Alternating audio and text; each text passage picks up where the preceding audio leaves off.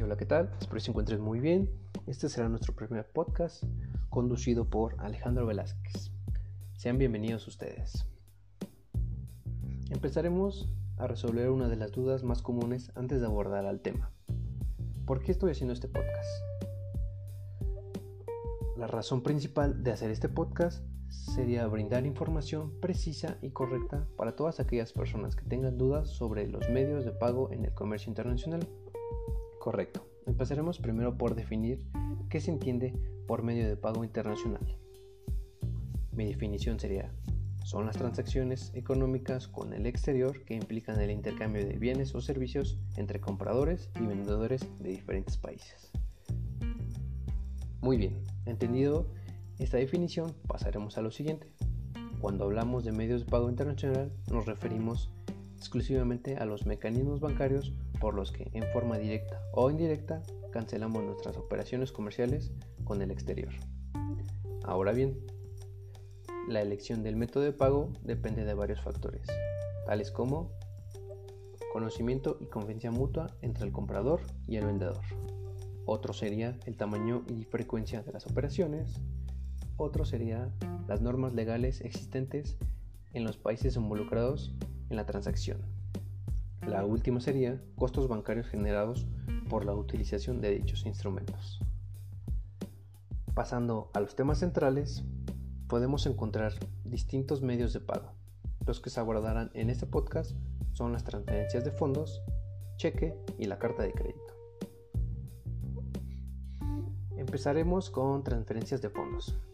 Yo la definiría así, es una transferencia electrónica de dinero de una cuenta bancaria a otra, ya sea en una sola institución o en varias instituciones, a través de los sistemas basados en ordenadores y sin la intervención directa del personal del banco. Mencionaremos algunas ventajas. La primera sería el dinero se recibe por adelantado.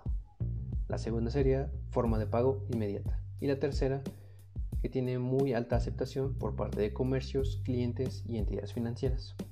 Ahora mencionaremos unas desventajas.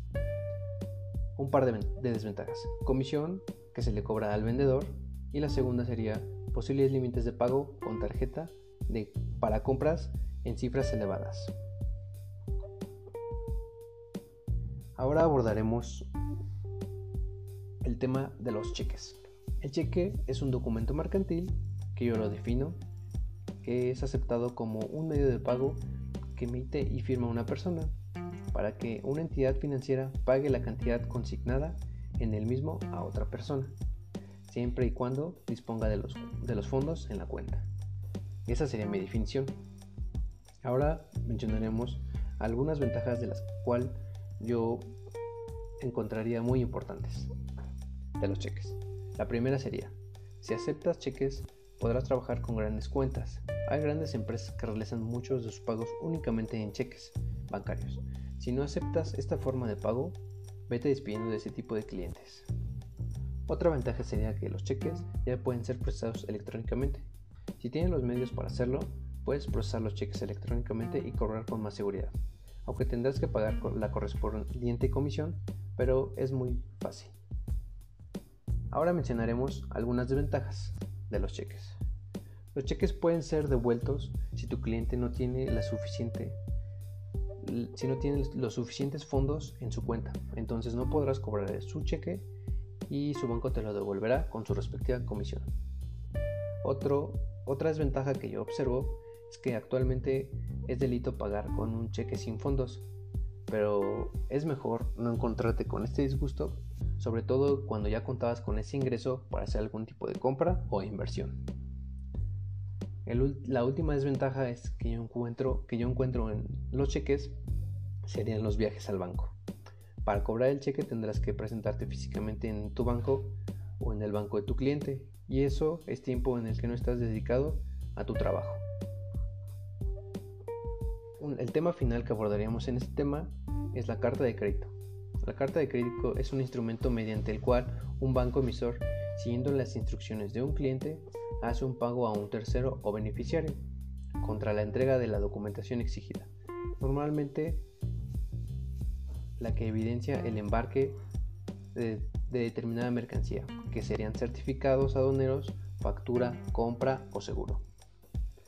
Su función es garantizar la compraventa de distintas a distancia dentro de un mismo país y también con el fin de exportar mercancías a otros países.